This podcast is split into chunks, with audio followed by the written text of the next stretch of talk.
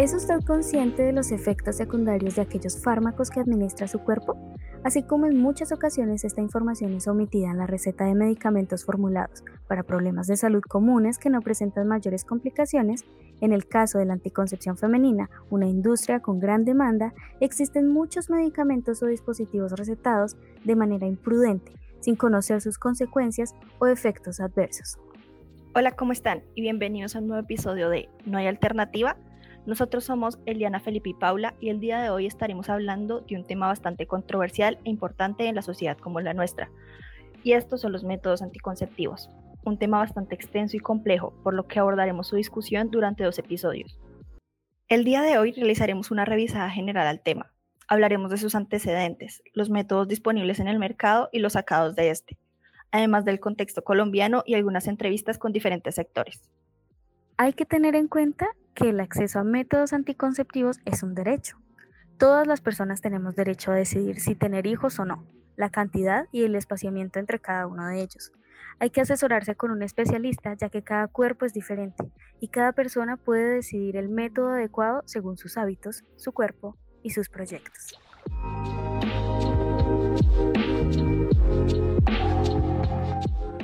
Hablemos un poco de la historia detrás de los anticonceptivos. Eh, en una colonia griega, eh, más concretamente en Cirene, Sorano de Feso descubrió en las plantas de silfio unas semillas las cuales podían ser usadas para distintos tratamientos. Entre ellos, eh, pues se usaba para la anticoncepción femenina. se dice que pues esta planta manipulaba hormonas y de esta manera podía pues prevenir el embarazo pues a lo largo de la humanidad eh, se ha pues, la humanidad se ha preocupado por controlar eh, pues la, concepción y de esta manera ha encontrado distintos métodos a lo largo de la historia como pues lo, fueron en su momento eh, órganos de animales intestinos que fueron usados como condones y eran lavados y reutilizados también como lana, plantas o estiércol de animales que pues era introducido en las vaginas de las mujeres para eh, pues prevenir el embarazo. Se conocía que eh, en lugares como Egipto o India eh, se usaba estiércol de cocodrilo o de elefante para pues todas estas pues buscando como esta manera de, encontrar una alternativa. Es así que con, el, con la investigación sobre el silfio eh, se llegó en los años 50 a investigar con científicos eh, el estrógeno sintetizado llamado progesterona, que pues recibió su nombre en Ovid eh, en Estados Unidos y en Avid en el Reino Unido. Fue hasta 1960 cuando esta píldora se convirtió en anticonceptivo porque anteriormente se usaba para tratamientos menstruales de, la mujer y pues fue hasta los 60 donde la, mujer eh, consiguió como un control sobre su cuerpo y se generó toda una revolución, un boom eh, de la época. La primera dosis de Novit se probó en humanos en Puerto Rico en 1950. Muchas de estas mujeres pues no sabían que habían sido las primeras en probar eh, en haber sido sujetos de experimento de, esta, de estas píldoras. Y eh, pues esta, este experimento dejó unas conclusiones como que pues muchas mujeres dejaron de ser pobres y también se controló pues la sobrepoblación que eh, inundaba el lugar.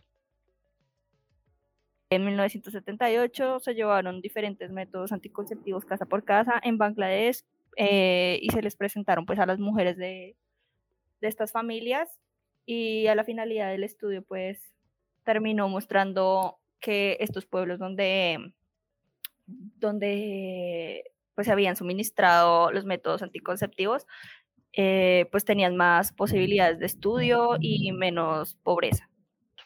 Todos estos testimonios de mujeres que fueron sujetos de experimento eh, pues también está en evidencia en el documental de Netflix, eh, en el capítulo 3 de El sexo en pocas palabras, y también si queremos más información en el documental, en el documental Salud a la venta.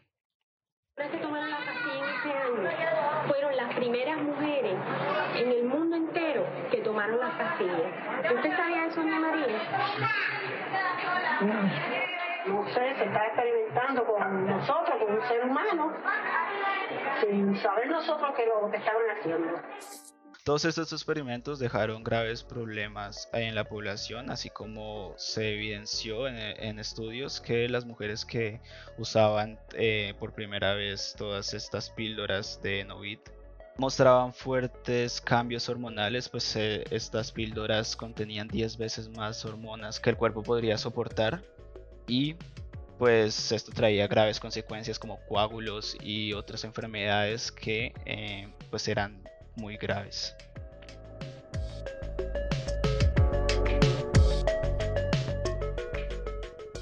Los métodos anticonceptivos los podemos dividir en dos categorías. Están los anticonceptivos hormonales y los no hormonales. En la categoría de anticonceptivos hormonales, pues son aquellos métodos eh, capaces de controlar la fertilidad y evitar asimismo los embarazos. Los efectos de los métodos anticonceptivos hormonales son reversibles una vez detenido el tratamiento. El anticonceptivo hormonal más popular se conoce comúnmente como la píldora, otros métodos hormonales incluyen parches, inyecciones, implantes y la píldora de progestágeno, también llamada mini píldora. Eh, los principales métodos anticonceptivos hormonales eh, son la píldora anticonceptiva oral combinada. Esta contiene dos hormonas, un progestágeno y estrógeno. Estas son similares a las hormonas que se producen en los ovarios. Está también la píldora de progestágeno. Esta vez se le llama mini píldora y puede ser tomada por las mujeres que no pueden usar la píldora oral combinada. También se pueden tomar estrógeno y progestágeno a través de anticonceptivos hormonales en forma de parche cutáneo adhesivo y anillo vaginal. Inyecciones de acción prolongada.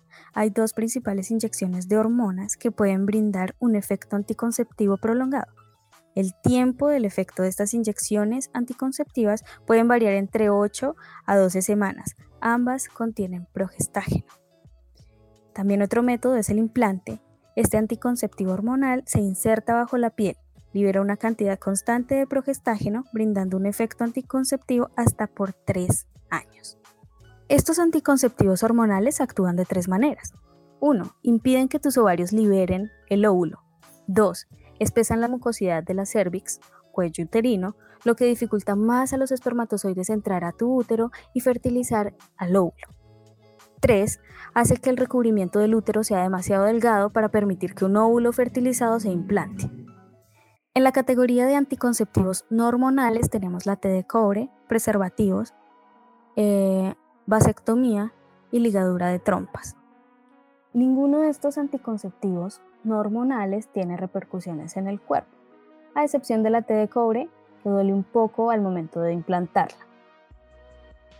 Los anticonceptivos como que nivelaban una cosa, digamos en el caso de los anticonceptivos que pues aportan como más protección por más tiempo, eh, suelen ser como más dolorosos.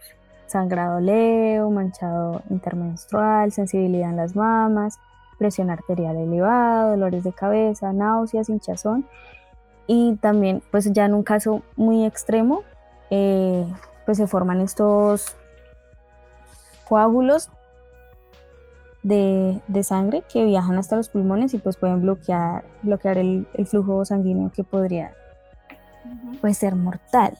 algo también de lo que se hablaba en el documental. Pues debido a los efectos secundarios, algunos que presentaron algunos anticonceptivos fueron como retirados del mercado que es el caso del escudo de alcohol, pues el cual era como una especie de DIU que se implantaba pues en el útero. Eh, lo que sucedía con este, con este dispositivo es que poseía una cuerda bastante gruesa, el cual permitía que las bacterias treparan al útero. Eh, y esto pues terminó generando pues muchas infecciones en las mujeres e incluso llegaron al punto de caer en coma algunas. Algunas mujeres también pues llegaron al punto de morir. En los dos métodos anticonceptivos, tanto en el issue como en el escudo de alcohol, eh, los fabricantes y pues todas las personas que realizaron como los estudios, ellos ya tenían conocimiento de, de que todos estos efectos secundarios podían suceder y aún así lo sacaron al mercado.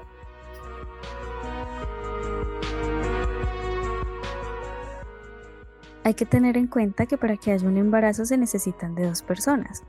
Todos los estudios y productos recaen en su mayoría en las mujeres, muchas veces usándolas como sujetos de experimento. Y aquí me surge la duda de ¿y dónde están los estudios de métodos anticonceptivos para hombres?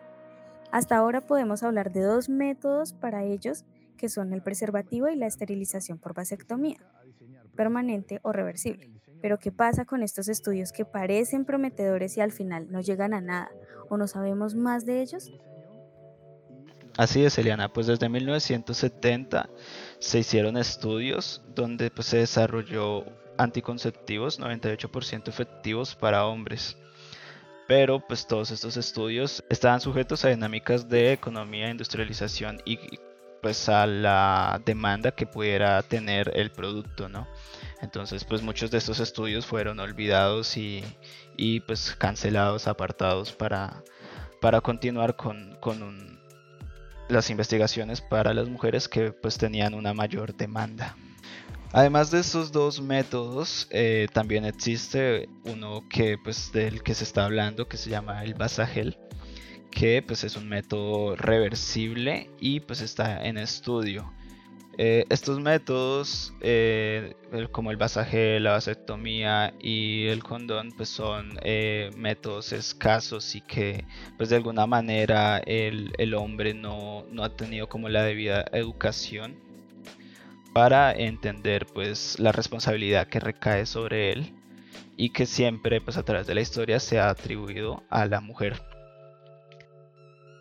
Es curioso el caso en el que se presenta al hombre como pues esta figura donde pues él no, no tiene responsabilidad alguna sobre esto y sí sobre la mujer donde pues si lo pensamos, pues una mujer podría quedar embarazada solo una vez cada nueve meses, mientras que un hombre podría embarazar a nueve mujeres al día. Eh, esto demuestra claramente que pues, el interés, el enfoque de, controlar eh, la, anticoncepción pues, está eh, hacia el lado tal vez equivocado.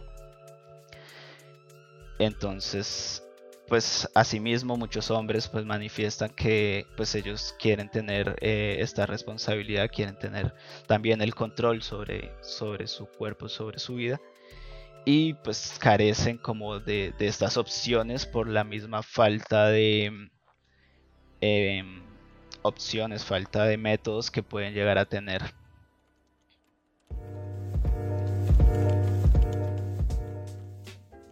Toda esta falta de conciencia que ha caído sobre el hombre quizá eh, se debe mayormente a la educación que hemos recibido. Y es aquí donde pues tenemos como un punto de conversión donde podemos hablar de nuestras experiencias donde pues hemos tenido eh, tanto educación en casa como educación en instituciones y, y pues como esta ha tratado o no, pues estos temas que, pues al menos en el contexto colombiano, hablándolo, pues es algo tabú, algo considerado que, pues, no se debería hablar.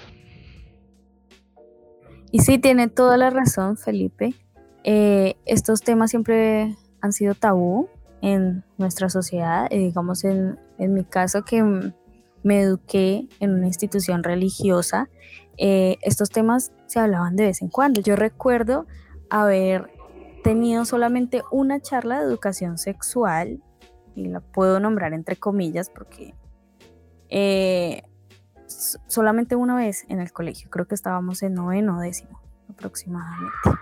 Y, y estas charlas eran muy cortas mm, y es gracioso como recuerdo que después de haber tenido esa charla de educación eh, sexual, eh, días después, pero, o sea, podría hasta decir que el día siguiente, las monjas, sí, las religiosas de, de, mi colegio nos ponían a ver videos sobre aborto y que era malo y todas estas cosas. Entonces siempre estaba ahí como ese debate entre las dos partes, ¿no? Y en la casa lo mismo, era un tema tabú, o sea, no, recuerdo haber hablado con ninguno de mis familiares eh, sobre anticonceptivos o sexualidad, absolutamente nada. Podría decir que me eduqué en, este ámbito eh, sola, ¿sí? En mi caso sí, o sea, en la primaria era como abstinencia, abstinencia, abstinencia, porque pues también era un colegio religioso.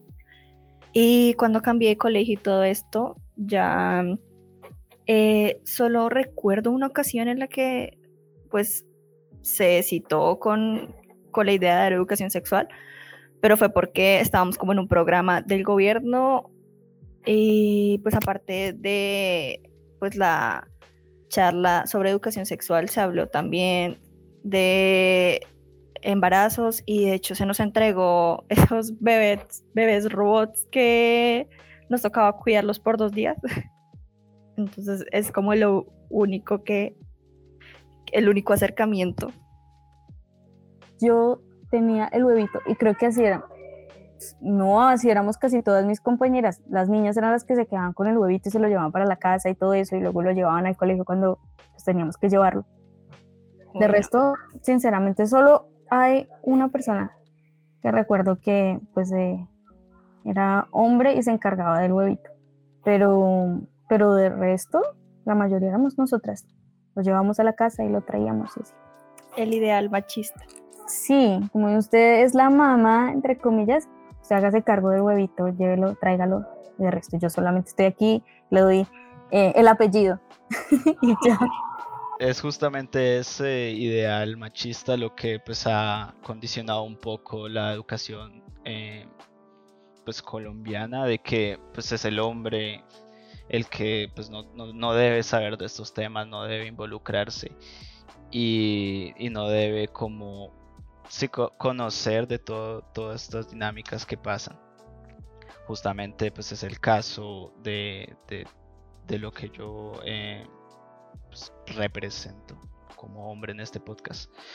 Donde pues en mi educación no, no hubo nunca un acercamiento a, estos temas y, pasaba una dinámica parecida a lo que comenta la compañera Eliana, que pues era como habían charlas donde pues llevaban era a las mujeres a, pues, a informarse sobre esto, pero uno quedaba como separado y no entendía por qué.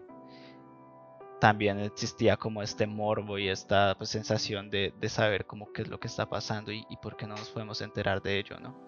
Y asimismo, pues es como se educa al hombre para que pues luego sea irresponsable y, solo tenga una forma de, de anticonceptivo a la mano, que sería pues el condón. Entonces, no, no hay como una educación como tal para los hombres. Y muchas veces ni siquiera hay una educación eh, hacia las mujeres, porque creo que en ningún momento en mi caso nos dieron una charla de anticonceptivos, los métodos que habían, sus efectos, o sea, absolutamente nada. Lo que uno sabía de anticonceptivos era lo que alguien más le contaba. Y asimismo creo que es el caso de muchas mujeres que nunca consultan a un médico, sí, un especialista que les recomiende cierto tipo de, de anticonceptivo para su cuerpo, sí, sino que simplemente lo que escuchan de la amiga, de una amiga que le funcionó tal anticonceptivo, pues lo compran y como es tan fácil acceder a ellos, pues simplemente lo empiezan a consumir sin siquiera haber consultado antes a un médico. Una de las entidades en el contexto colombiano, pues que se encarga de pues de la salud reproductiva es Profamilia. Profamilia cuenta con un portafolio como muy grande de servicios, o sea, desde citas de planificación familiar y como para que explique los métodos, aparte de solo pues mandarlos, también cuenta pues con ya los métodos eh, irreversibles, que sería como la ligadura de trompas y la esterilización, y se pueden hacer pues por particular sin necesidad de, de, pues, de estar en un servicio de salud, en una EPS.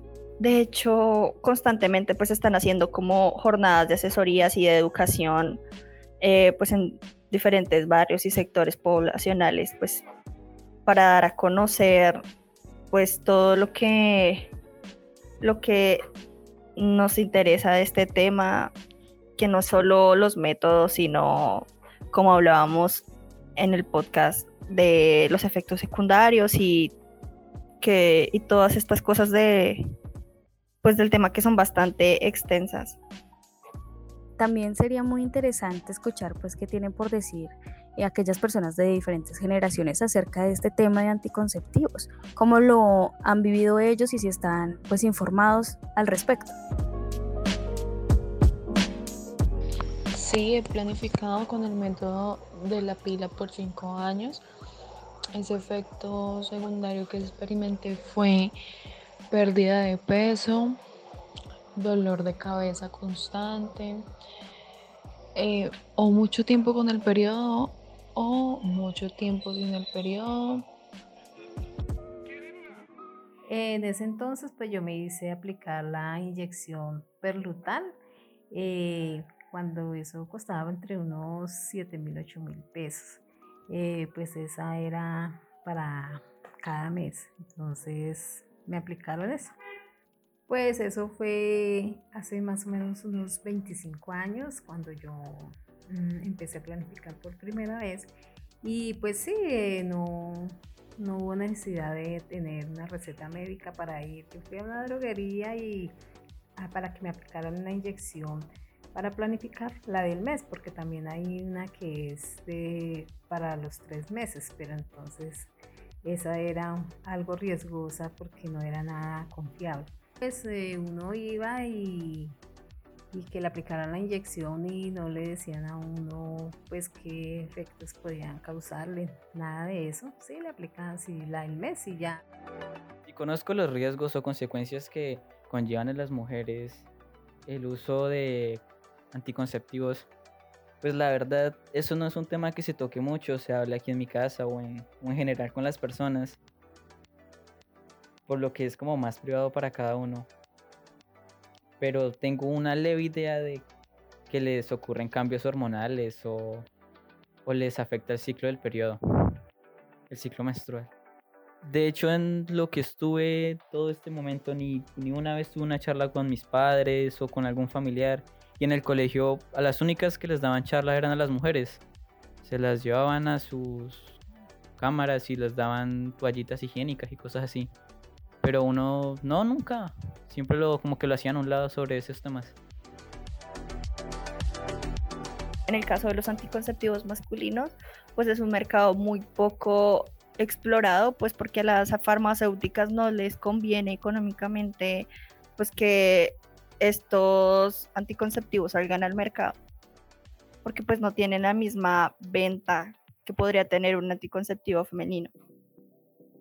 Es precisamente ese punto al que vamos a tratar en el capítulo número 2, donde nos referiremos como a este realismo capitalista del cual está sujeto esta dinámica de comercio, de industrialización de pues, los anticonceptivos y, pues como todas estas dinámicas generan estas problemáticas de las cuales pues hoy estamos expresando. Esto ha sido todo por hoy. Gracias por escucharnos y nos encontraremos de nuevo en el próximo episodio de No hay alternativa. Los esperamos en el próximo episodio para continuar con la discusión sobre este tema.